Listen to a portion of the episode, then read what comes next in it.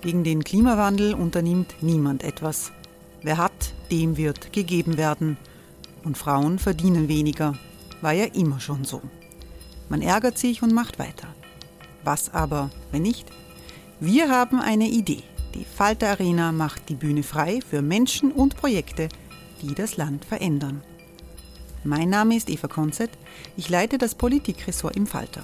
Und am Sonntag, den 26. Mai, veranstalten wir im Wiener Stadtsaal die nächste Falter Arena. Mit dabei unter anderem der ehemalige Politiker und Neosänger Matthias Strolz, Theresa Imre von Markter, Sonja Jöchtel von Love Politics oder Kari Ochsner von Ochsner Wärmepumpen. Machen statt jammern. Wir schauen uns an, wie das funktionieren kann. Kommen auch Sie vorbei. Alle Informationen und Tickets finden Sie unter falter.at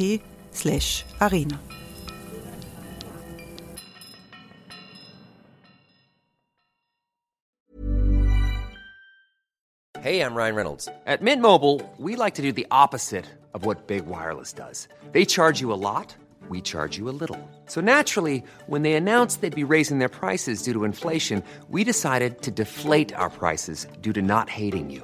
That's right. We're cutting the price of Mint Unlimited from $30 a month to just $15 a month. Give it a try at mintmobile.com slash switch. $45 upfront for three months plus taxes and fees. Promo rate for new customers for limited time. Unlimited more than 40 gigabytes per month. Slows. Full terms at mintmobile.com.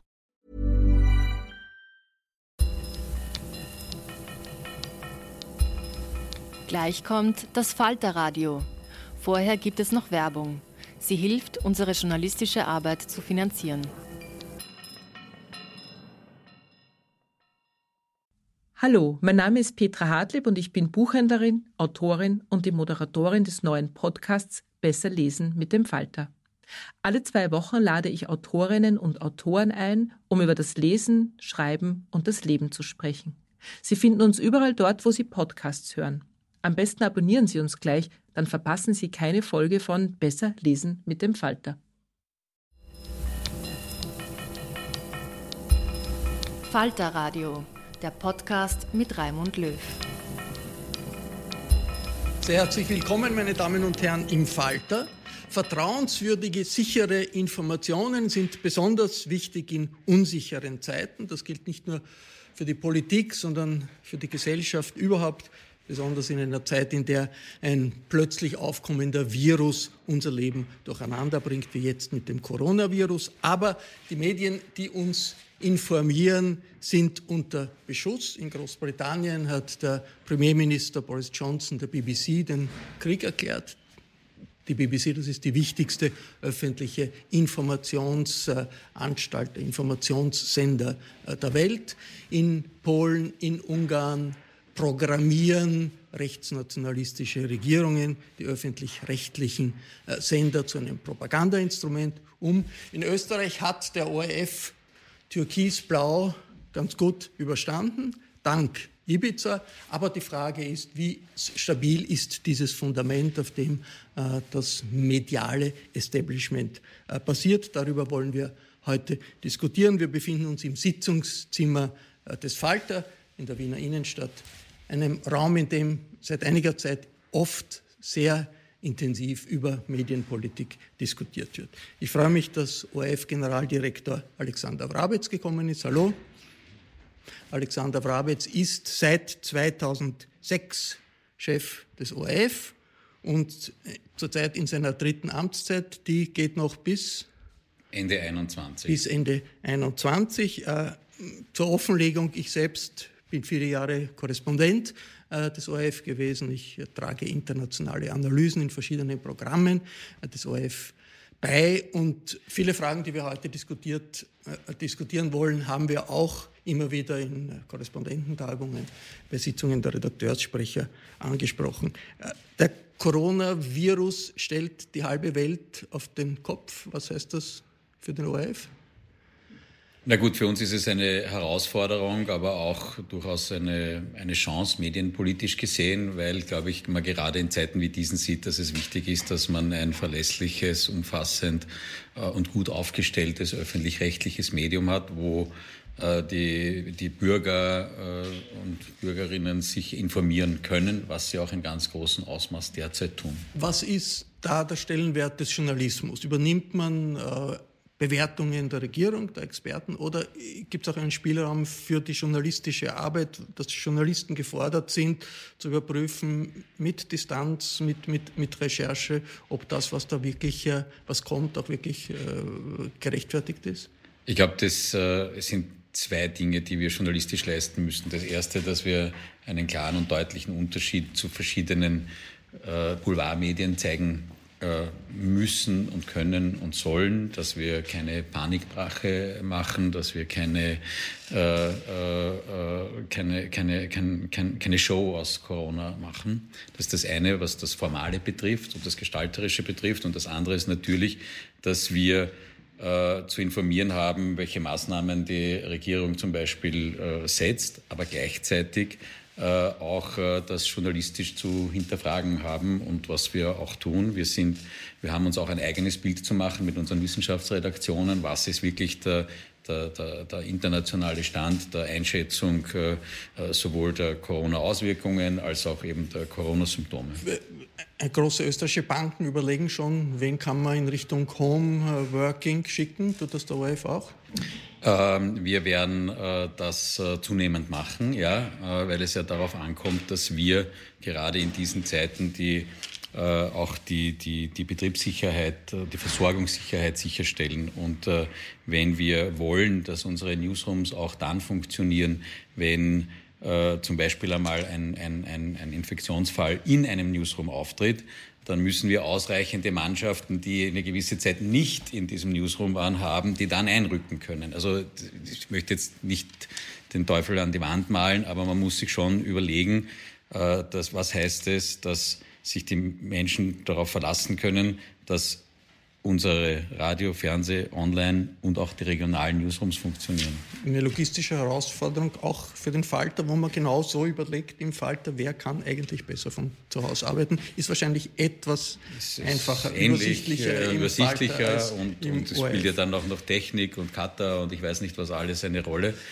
Aber man, man muss es zumindest einmal durchdenken. Ich begrüße sehr herzlich Anneliese Rohrer. Hallo. Hallo. Frau Rohrer schreibt für die Presse, ist scharfzüngige, langjährige Kommentatorin des politischen und des medialen Geschehens in Österreich und in Europa. Ich freue mich, dass Natascha Strobel gekommen ist. Hallo. Hallo. Frau Strobel ist Politikwissenschaftlerin, Bloggerin und hat mehrere Bücher geschrieben mit einem besonderen, einer besonderen Expertise zum Rechtsextremismus in Österreich. Und last but not least begrüße ich Falter-Herausgeber Armin Thurnherr. Hallo. Hallo. Armin Thurnherr hat nicht nur den Falter gegründet, mitgegründet, äh, sondern auch viele Bücher geschrieben, viele Analysen geschrieben über die mediale Entwicklung in Österreich. Das ist ein ganz besonderer äh, äh Fokus des armen Turnherr. Wenn jetzt ein Virus über uns hereinbricht, dann weiß man natürlich, was man an glaubwürdigem Journalismus hat und was man auch am ORF hat. Aber wie sehr steht dieses Establishment des seriösen Journalismus, auch des ORF, auf tönernen Füßen, weil das Misstrauen gegenüber der Obrigkeit so groß ist in unserer Zeit und der ORF gehört irgendwie zur Obrigkeit. Naja, er gehört einerseits zur Obrigkeit, weil er in Österreich natürlich nie die wirkliche Unabhängigkeit bekommen hat. Das muss man dazu sagen. Er hat seinen öffentlich-rechtlichen Status und er wurde angeblich mal von einem gewissen Wolfgang Schüssel entparteipolitisiert, was zur Folge hatte, dass die politische Besetzung des Stiftungsrats so durchsichtig ist wie, wie noch nie zuvor. Ja. Was man auch daran merkt, dass jetzt dort sich eine schwarze Mehrheit ab, abzeichnet nach der letzten Wahl. Es verändert sich mit jeder Landtagswahl die Zusammensetzung dieses Gremiums. Das ist vielleicht der Vorteil oder? Bitte? Das ist vielleicht der Vorteil. Das ist nicht, ja, es kann ein Vorteil sein, wenn ja, die dass es so durchsichtig ist. Naja, aber, aber, aber der bürgerliche Vorteil wäre natürlich der, äh, es wäre ein unabhängiges Unternehmen, das sich selbst kontrolliert ja, und der Gesellschaft verantwortlich ist nach gewissen transparenten Mechanismen. Das wäre der wünschenswerte Zustand. Ja. Also darf man sich nicht wundern, wenn Zorn gegen die Obrigkeit dann auch den ORF trifft ne, in dieser Frage. Grundsätzlich ist es allerdings so, dass natürlich äh, Journalismus seriöser Journalismus, nennen wir mal so, äh, tatsächlich ein Objekt der internationalen Rechten ist, äh, die, die, sozusagen diese Gewissheit der gesellschaftlichen Kommunikation auch unterminieren wollen. Das ist wahnsinnig kompliziert, weil es kommuniziert niemand ohne Interessen. Auch der seriöse Journalismus hat Eigentümer, diese Eigentümer haben Interessen, aber es kommt immer darauf an, die transparent darzulegen. Wenn aber jemand versucht, sozusagen das Fundament der gesellschaftlichen Kommunikation dadurch äh, zu zerstören, dass er sagt, alle Nachrichten sind falsch. Alles, was da kommt, ist Fake News, aus, außer dem, was ich... Wie das amerikanische Präsident. Wie das, wie, aus, also was, was, ich, euer Führer, mache, und jetzt mit dem Virus verhüllt er sich vielleicht gerade ein bisschen, ne, weil er sagt, er ist derjenige, der das Virus im Griff hat. Aber, aber, aber vielleicht, vielleicht gelingt ihm sogar das, weil es wird ja nicht es wird ja nicht die ganze, ganze USA ausrotten und die restliche Bevölkerung wird ihn dann umso mehr anbeten ne, für seine stupenden Fähigkeiten. Natascha Strobel, wie äh, der Alexander Wrabetz angetreten ist, in, äh, erinnere ich mich und viele erinnern sich, da war eine Aufbruchstimmung. Es hat vorher gegeben SOS, ORF und die Zivilgesellschaft war engagiert, um den ORF äh, zu verteidigen. Wie ist das heute in der heutigen engagierten ähm, im engagierten Biotop in Österreich. Ist einem da der ORF noch wichtig oder ist es einem leidlich egal, wenn man soziale Medien eh viel, als viel wichtiger ansieht? Ich glaube, der Status hat sich verändert. Also ich glaube, der ORF ist wie eigentlich alle öffentlich-rechtlichen Rundfunkanstalten noch immer die der Leuchtturm, nach dem man sich ausrichtet. Also ich glaube, diesen Status wird er. Das wird den Generaldirektor nicht, nicht sehr traurig stimmen. Nicht verlieren. Aber ähm, es ist natürlich nicht mehr der einzige Leuchtturm. Es ist vielleicht der hellste, aber es ist nicht der einzige. Und wir haben in den letzten zehn Jahren, ähm, ganz unabhängig jetzt des politischen Spektrums, wahnsinnig, eine wahnsinnige Diversifizierung ähm, der Nachrichtenlandschaft erlebt und nicht mehr nur vom Berufsjournalismus, sondern vor allem in den sozialen Medien eine engagierte Öffentlichkeit mit Interessen, die auch also offensichtlich sind, ähm, aber wo sich auch sehr viele Leute nach dem immer mehr ausrichten. Und es ist nicht unbedingt nur schlecht, weil viele Leute, Ärzte, Ärztinnen zum Beispiel jetzt beim Coronavirus, direkt kommunizieren. Ähm, auf Twitter, auf Instagram, äh, auf TikTok äh, mit so lustigen äh, Musikvideos, wie man richtig Hände wascht. Und Leute trauen sich noch chinesische Medien Ja, genau. Also, also es, ist, es ist gut, weil es einfach ein, ähm, der Berufsjournalismus ein bisschen umgangen wird. Aber andererseits nutzt es die extreme Rechte natürlich auch für nicht so sehr Fake News, aber Gegeninformationen. Also ähm, es gibt nicht nur eine Information, die wahr sein könnte, sondern es gibt auf einmal viele Informationen, die wahr sein könnten. Die, die extreme Rechte, äh, Anneliese Rohrer war sehr aktiv unter Türkis-Blau, war äh, äh, sozusagen im Angriffsmodus gegen den ORF. Der ORF hat sich da äh, doch relativ gut geschlagen. Man hat ja dem Alexander Wrabetz immer wieder auch Flexibilität oder, oder, übergroße Flexibilität vorgeworfen. Ist das nicht übertrieben? Weil natürlich ein öffentlich-rechtlicher Sender muss mit den Realitäten äh, umgehen. Ähm, hat, hat sich der ORF da nicht gut widersetzt, auch mit dem, mit dem Rabetz, diesen Attacken?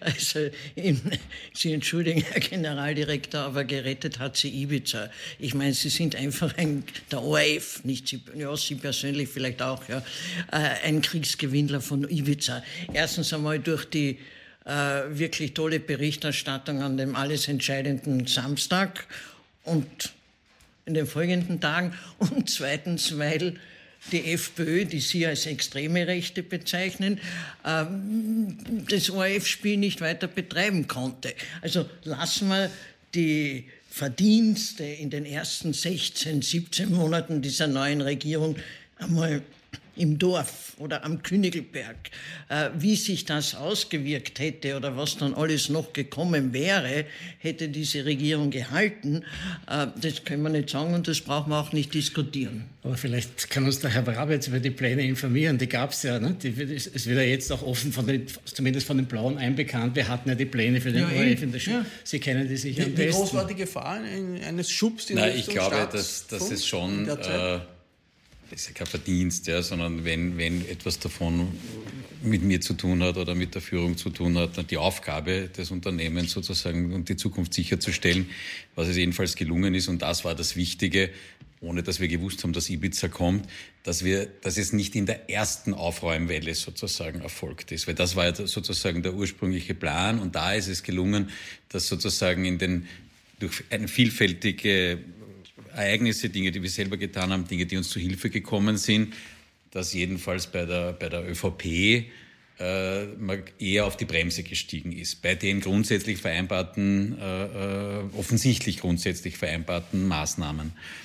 Und dann ist weiß man nicht, wie lang das gegangen wäre, das immer noch. Und zuerst hat es eine Enquete gegeben und dann hat es äh, Diskussionen gegeben, dann hat es äh, die GIS-Abschaffung gegeben, dann haben die Landeshauptleute gesagt, nein, das geht nicht. Also wie lange das möglich gewesen wäre, da, das werden wir nie wissen. Hat jemand gesagt, man muss den Marvin Wolf abschaffen aber, oder aber, aber, aber, aber jedenfalls rückblickend betrachtet war es wichtig, dass wir da die ersten äh, 16 Monate sozusagen uns, uns bemüht haben, äh, möglichst unangreifbar zu sein. Äh, und jetzt ist es einmal dann äh, kein Thema mehr und das ist schon gut, dass jetzt eine Regierung ist, die einmal grundsätzlich zum öffentlich-rechtlichen Rundfunk sich äh, bekennt und auch zu einer unabhängigen Finanzierung sich bekennt und jedenfalls einmal jetzt die nächsten zwei Jahre auch an sonst keine gravierenden Veränderungen denkt. Aber was jetzt in, in, in Österreich man sieht, ist, es gibt verschiedene kleine kommerzielle Sender, auch Fernsehsender, die machen sehr politisch kontroversielles Programm, greifen sehr offensiv äh, politische Themen auf, direkt und scharf, Puls 4 zum Beispiel in Österreich, unterminiert das nicht bis zu einem gewissen Grad die Existenzberechtigung, die Glaubwürdigkeit des öffentlich-rechtlichen Senders, die Existenzberechtigung, wenn kleine kommerzielle das schärfer angreifen können als der ORF, der doch in irgendeiner Weise doch auf die Regierung Rücksicht nehmen muss oder auf politische Verhältnisse Rücksicht nehmen also muss? Also nur um, um auf das Eingangsstatement äh, zu sagen mit der Obrigkeit. Ich glaube, äh, es tun weniger die Menschen uns als äh, Obrigkeit kritisch beäugen, als dass die Obrigkeit uns beäugt, und zwar alle Obrigkeiten. Also das kann ich jetzt nicht berichten, aber das können Sie sich vorstellen, dass es ja nicht so ist, dass die, die Politik jetzt sagt, super, also der ORF, das ist großartig, sondern ist ein grundlegendes, aber zum Teil auch wichtiges und richtiges sozusagen Misstrauen ja da. Jetzt nicht nur bei den Regierungsparteien, sondern, sondern, sondern generell, dass man uns schon attestiert, irgendwie äh, ist bei uns äh, vieles möglich. Und unsere Journalisten machen eine, eine tolle Arbeit. Und ich glaube, wenn es wirklich darauf ankommt, äh, äh, auch sind wir das also Leuchtturm, danke, aber das Leitmedium glaube ich immer noch. Ja. Es ist relevant und das merke ich ja bei, bei, bei sozusagen bei, bei Diskussionen oder kann man auch öffentlich lesen, also es gibt so gefühlte 200 Diskussionen in allen möglichen, der, der, der, auch der privaten Sender jede Woche.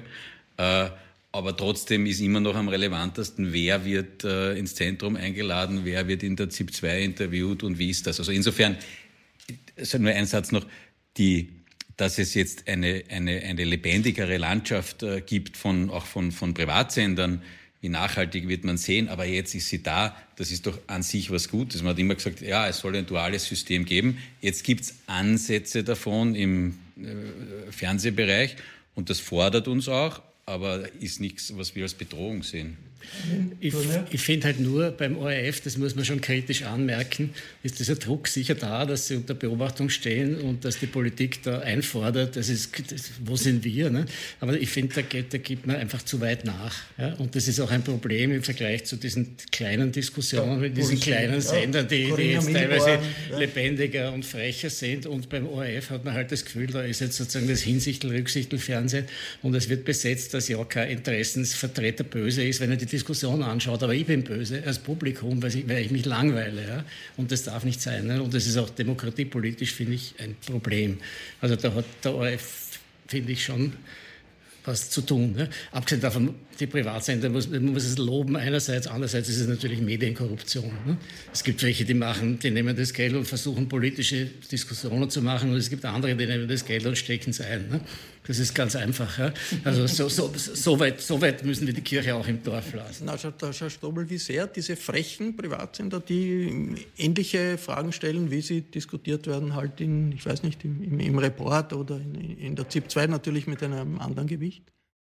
Ja, was die natürlich machen können, es schauen nicht so viele Leute im linearen Fernsehen, aber es ist dann unheimlich stark in den sozialen Medien. Also es kommt auch nicht mehr nur darauf an, wie viele Zuschauer, Zuschauerinnen hat man, sondern welche Bits and Pieces kann ich rausnehmen und nachher verbreiten. Und da haben die auf jeden Fall aufgeholt, weil ich habe in letzter Zeit auf jeden Fall mehr gesehen von dem angesprochenen Puls 4, als ich von im Zentrum gesehen habe, weil im Zentrum durch die politische Besetzung oft zu sehr viel Frust führt. Frau Rohrer, wird der ORF da ein bisschen zurückgehalten durch, die öffentlich durch den öffentlich-rechtlichen Status und die Tatsache, dass man doch sehr im, im, im, Bewusstsein hat, die politischen Realitäten, innerhalb derer man arbeitet? Herr Löw, ich glaube, das ist eine Ausrede.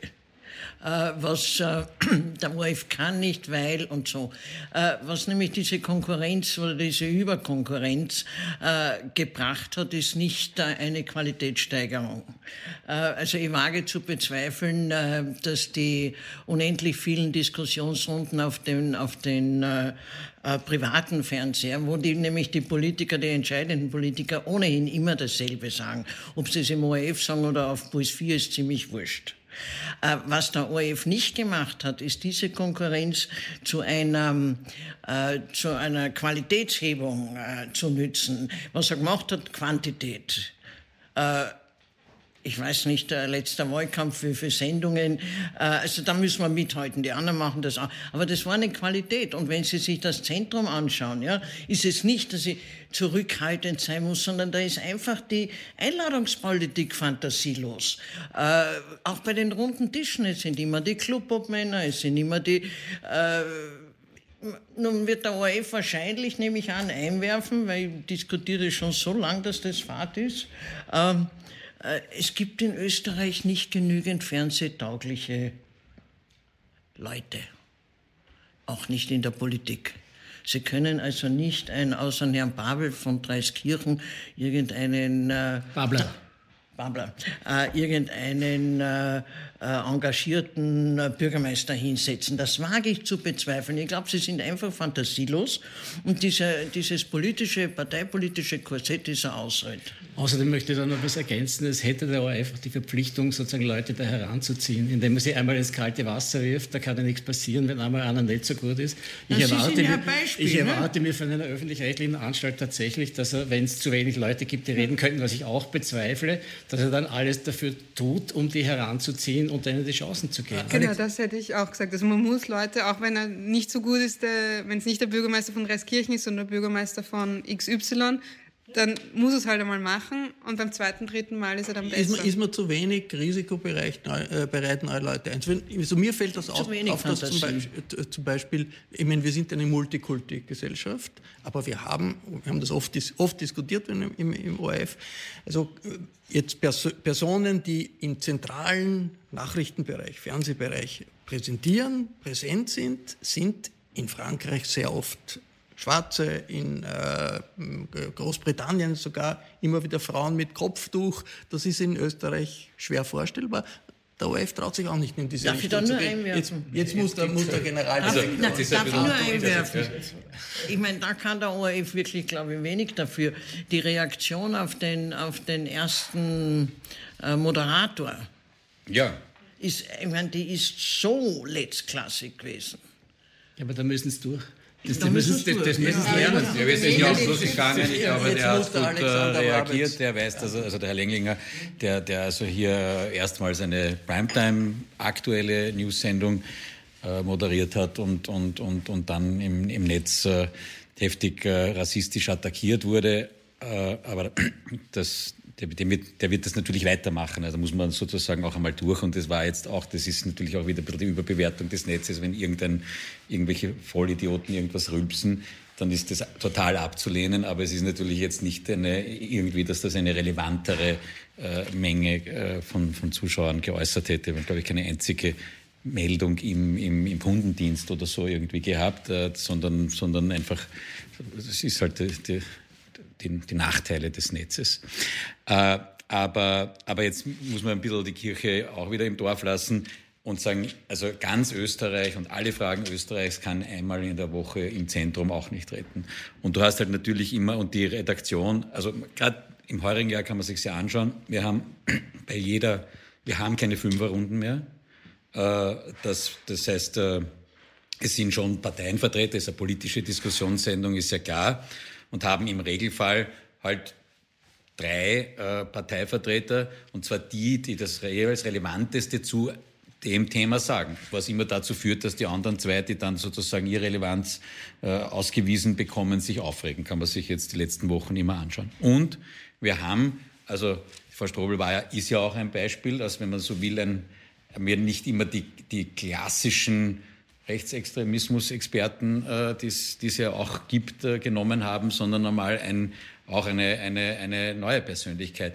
Aber natürlich ist auch immer, dass man sagt, äh, also das tun wir, dass wir versuchen, vor allem auf der Expertenebene, auf der Politikebene kann man nur schwer äh, Leute äh, die, die, die Listen der, der, der, die Wahllisten der Parteien Einspruch, bestimmen. Einspruch, hm. Einspruch. Die Frage ist, muss wirklich jedes politische Thema unter dem Parteigesichtspunkt diskutiert werden. Warum können nicht Themen, die in der Politik wichtig sind, und Sachthemen, die gibt es genug, äh, ohne Parteivertreter auskommen? Und da ist der ORF in meinen Augen nicht nur äh, fantasielos, sondern eigentlich auch, äh, sagen wir mal, unmutig. Unter den Kollegen im ORF gibt es seit langem eine große Diskussion über den zentralen Newsroom. Das äh, ist ein Umbau äh, des, der, der, der, Entscheidungsprozesse, aber auch im Umbau, wo tatsächlich Redaktionen arbeiten werden. Wird ab wann funktionieren, glaube ich, in zwei Jahren. Das heißt, es wird die Redaktion des Mittagsjournals, die Redaktion der ZIP 2, der ZIP 1 und, und, und, wird in einer Art Großraumbüro Büro sein. Und die Sorge vieler ist, da wird dann der ORF noch braver, die Berichterstattung wird noch braver, weil es eine gewisse Zentralisierung äh, geben wird. Und Zentralisierung äh, ist immer verbunden mit, mit der Sorge, dass es stärkere autoritäre äh, Vorgaben gibt. Sie haben äh, Alexander Frabetz immer versucht, dagegen zu halten und das zu, zu, zu, zu, widerlegen und sagen, das stimmt alles nicht. Aber Sie haben die Belegschaft nicht wirklich überzeugt. Warum?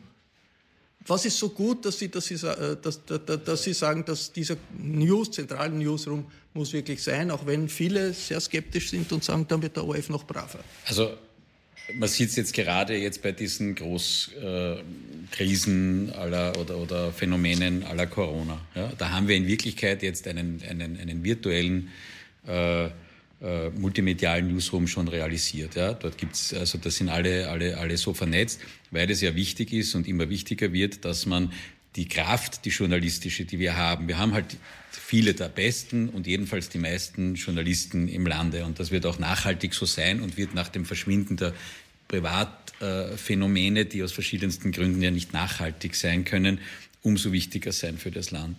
Und daher diese, diese, diese, diese Qualität und diese Kapazität optimal zu nützen, dazu ist multimediales Arbeiten sinnvoll. Wir tun das im ja, ist ja nichts ganz Neues, ja, weil in einem unserer wichtigsten und qualitativ hochstehendsten, höchst dekorierten Bereiche, im Korrespondentenbereich, da arbeiten wir seit Jahrzehnten multimedial, wo, wo, wo einzelne Journalisten, Korrespondenten, Korrespondentinnen äh, Fernsehen, Radio und teilweise auch online bedienen. Es bleibt uns auch gar nichts anderes über, weil es ist ja gesagt worden, neben dem Bespielen der klassischen Medien, Fernsehen, Radio, jetzt klassisches Online ja laufend Medien dazukommen und wir eigentlich ja eine News-Plattform, also auch im, im, im Netz als Plattform bilden müssen, die weit über das hinausgeht, was derzeit die blaue Seite ist. Sonst werden wir nicht äh, äh sozusagen äh, nachhaltig bestehen können. Jetzt können wir aber nicht. Die blaue Seite ist jetzt ORFAT, nicht die, ORFAT, nicht die FPÖ. ORFAT, dass man das ja, ja, ja, Also ja, genau. Ja, die, die nachweislich nicht äh, blau ist und eine der meistbekämpften Teile des ORF war. Äh, aber also insofern die ORFAT-Seite, ja äh, die sich natürlich jetzt äh, äh, extrem weiterentwickeln muss und im Social Media Bereich, also wie geht man das? Und jetzt können wir nicht in einem Satz für jedes der neuen Phänomene, das wir bespielen müssen, eine neue Redaktion schaffen. Und das geht nur, wenn wir es schaffen, dass wir die Synergien gut nützen. Und dazu dient der multimediale Newsroom, der aber auch darin bestehen wird. Und wir arbeiten jetzt genau am Betriebsmodell. Und das wäre jedenfalls ich noch in meiner jetzigen Amtszeit äh, auch, auch sozusagen erlassen und festlegen, dass es auf selbstständigen Redaktionen beruht. Also selbstständigen Redaktionen, äh, was die, die einzelnen Medien betrifft. Das heißt, es wird eine für die Journale einen eigenen Verantwortlichen geben und für die ZIP 2 weiter etc., sodass dadurch auch der Pluralismus sichergestellt Ein wird. Ein ziemlicher Umbau auf jeden Fall. Äh, das Stichwort ORF-Gesetz. Das wird irgendwann in dieser äh, Koalition wahrscheinlich kommen, wenn die Koalition hält.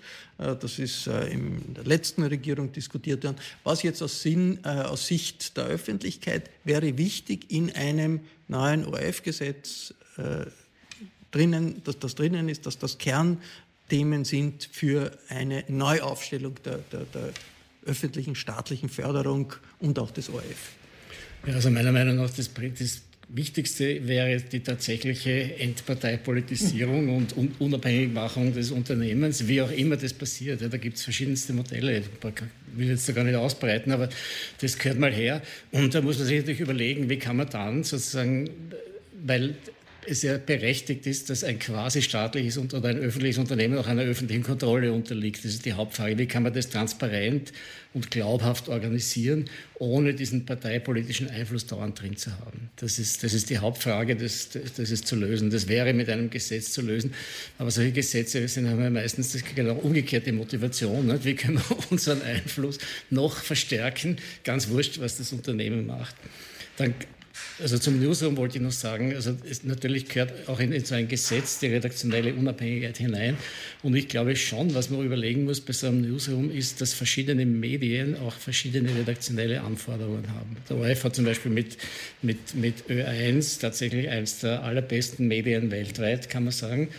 Und dort wiederum sehr gute politische Redaktionen, die die Journale machen. Und die sind sicher auch deswegen so gut, weil sie eine gewisse Unabhängigkeit haben als Redaktion ja, und nicht in so einen Organismus mit, mit einbezogen sind, der zum Homogenisieren und und dann auch zur Kontrolle tendiert. Na, Natascha Strobel, ein ORF-Gesetz, ein neues ORF-Gesetz. Was müsste das beinhalten, damit die Widerstandskraft des öffentlich-rechtlichen Rundfunks in unserem Land gegen alle möglichen rassistischen, rechtsaußen Ideen, die es in der nächsten Zeit weitergeben wird, weil wir nicht in der End, am Ende der Phase sind, in der äh, nationalistische Demagogie äh, im, im Aufwind ist. Was müsste da drinstehen, um diese Widerstandskraft zu stärken? Ich bin keine Juristin, das äh, politisch. politisch müsste drinnen, müssen auf jeden Fall Brandmauern äh, eingezogen werden, damit der parteipolitische Zugriff, welche Regierung auch immer, wann, wie kommt, ähm, zumindest langsamer vonstatten geht. Also ich traue es mich ja kaum zu hoffen, dass er gar nicht mehr vonstatten geht, aber dass zumindest sehr viele ähm, Brandmauern und Fallstricke eingebaut wird, weil wenn das nicht der Fall ist, dann erleben wir irgendwann in der Zukunft das, was wir eben in Polen sehen und in anderen Ländern sehen. Anneliese Rohrer, die Grünen sind jetzt in der Regierung. Im Koalitionsabkommen steht nur, es soll eine ordentliche Finanzierung des ORF geben. Äh, viel steht da nicht drinnen. Äh, Sie haben das oft auch erlebt, neue Gesetze und so. Ja, neue Gesetze sind eigentlich völlig irrelevant äh, wenn sie nicht also offensichtlich äh, auf autoritäre Strukturen hinauslaufen. Ähm, es kommt auf die Menschen drauf an. Also es gibt, es kommt darauf an, muss ich sagen, Generaldirektor, wie er dieses Gesetz handhabt und äh, wie er sich einschüchtern lässt, äh, äh, auch das Un in Österreich, ja, diesem kleinen Biotop, auch ein Gesetz, das, ich weiß nicht, äh, theoretisch äh, die beste Unabhängigkeit der Welt vorschreibt, äh, wird nichts wert sein, wenn ich, wenn ich in der Führung nicht Leute habe mit Rückgrat. Und umgekehrt, ähm, wie gesagt, da kann es noch so ähm, streng sein, wenn ich nicht Leute oder wenn ich Leute habe mit Rückgrat, äh, die wissen, die wissen damit umzugehen. Aber ich meine, aktueller ist die Frage, was, äh, was, wird, äh, was wird die ÖVP-Mehrheit im neuen Stiftungsrat bedeuten? Weil bis das Gesetz kommt, können wir noch zehnmal diskutieren. Was, was bereitet dem Alexander Brabet Sorge? ÖVP-Mehrheit im, einem, im Stiftungshaus ist nicht das, was ich meine, Armin Wolf hat mal gesagt, das Gleichgewicht des Schreckens im, im, politischen Bereich ist das Beste für die journalistische Unabhängigkeit. Auf der anderen Seite, es wird beginnen eine Diskussion um, um, um ein neues ORF-Gesetz, hat wahrscheinlich hinter den Kulissen schon begonnen. Was ist da die größte, größte Sorge des ORF-Generaldirektor? Es gibt etwas, was wir sehr dringend brauchen. Das ist diesen Bewegungsspielraum im digitalen Bereich für eben unsere neuen Produkte. Weil wenn wir da jetzt noch ein paar Jahre mit diesen Fesseln arbeiten müssen, dann werden wir wirklich substanziell an Relevanz also, verlieren. Dass, dass Beiträge zum Beispiel nach sieben ja, Tagen dass wir online first und online only auch im Videobereich machen dürfen, im Audiobereich machen, dass ich nicht erst dann mit einer Meldung, einer Analyse, äh, einem, einem Kommentar äh, on air gehen darf im, im, im Netz auf unseren eigenen Plattformen, wenn es vorher im Fernsehen oder im Radio gelaufen ist. Und das so tickt die, die Welt nicht mehr. Und das ist entscheidend. Und da steht was Gutes drinnen in dem Regierungsübereinkommen, dass wir da mehr Möglichkeiten bekommen sollen. Und das bin ich der Meinung, dass wir das rasch und sprich äh, auch im heurigen Jahr noch bekommen, damit wir das nächstes Jahr äh, auch beginnen können umzusetzen. Die anderen Dinge, äh, Gremienfinanzierung, also Weiterentwicklung der Finanzierung auch in einem positiven Sinn und so weiter, da sehe ich momentan keine besondere Ambition, das jetzt in ein Gesetz zu verpacken, weil äh, da, das ist naturgemäß kompliziert. Eine Regierung wird nie äh, ein Lob dafür, was immer sie tut, äh, bekommen. Und wann sie äh, eher eine komfortable Mehrheit hat, warum sollte sie was ändern? Das sie, ist, sie müssen nur Einfluss aufgeben. Ne? ja, aber das, äh, sagen wir, es ist sicher eine besondere Situation, dass sozusagen jetzt selbst in Zeiten, wo es in Österreich Alleinregierungen äh, gegeben hat, nie eine Partei so eine relativ starke äh, äh, Stellung haben wird, wie sie jetzt im Stiftungsrat sein wird. Und zwar allein, nicht als Regierung, sondern als äh, allein. Und dann wird man auch sehen, mit welcher Sorgfalt äh, dann umgegangen Nach drei Amtszeiten gibt es äh, möglicherweise eine vierte Amtszeit des Alexander Wrabetz. Ist, das, ist das etwas, was Sie anstreben, was Sie sich vorstellen können? Das sage ich die Politikerantwort, darüber habe ich noch nicht nachgedacht. Mhm. Aber wir sind doch ja hier unter uns im Falter. Ne? Das ist ja, ja, das ist es färbt ab. Ja, aber wir glauben das natürlich. Wir, wir, wir, danken, wir, danken, wir danken für diese offene Antwort.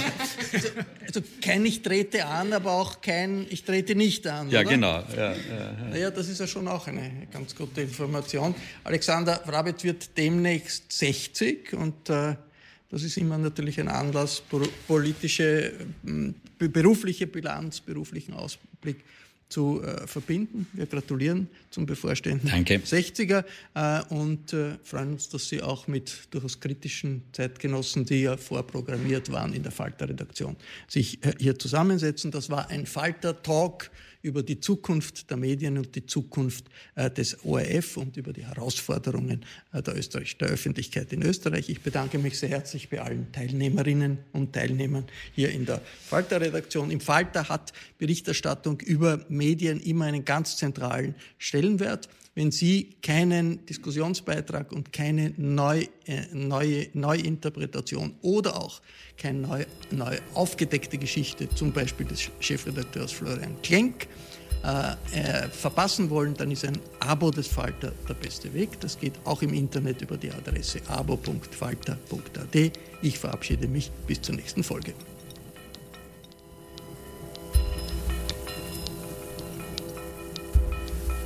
Sie hörten das Falterradio, den Podcast mit Raimund Löw.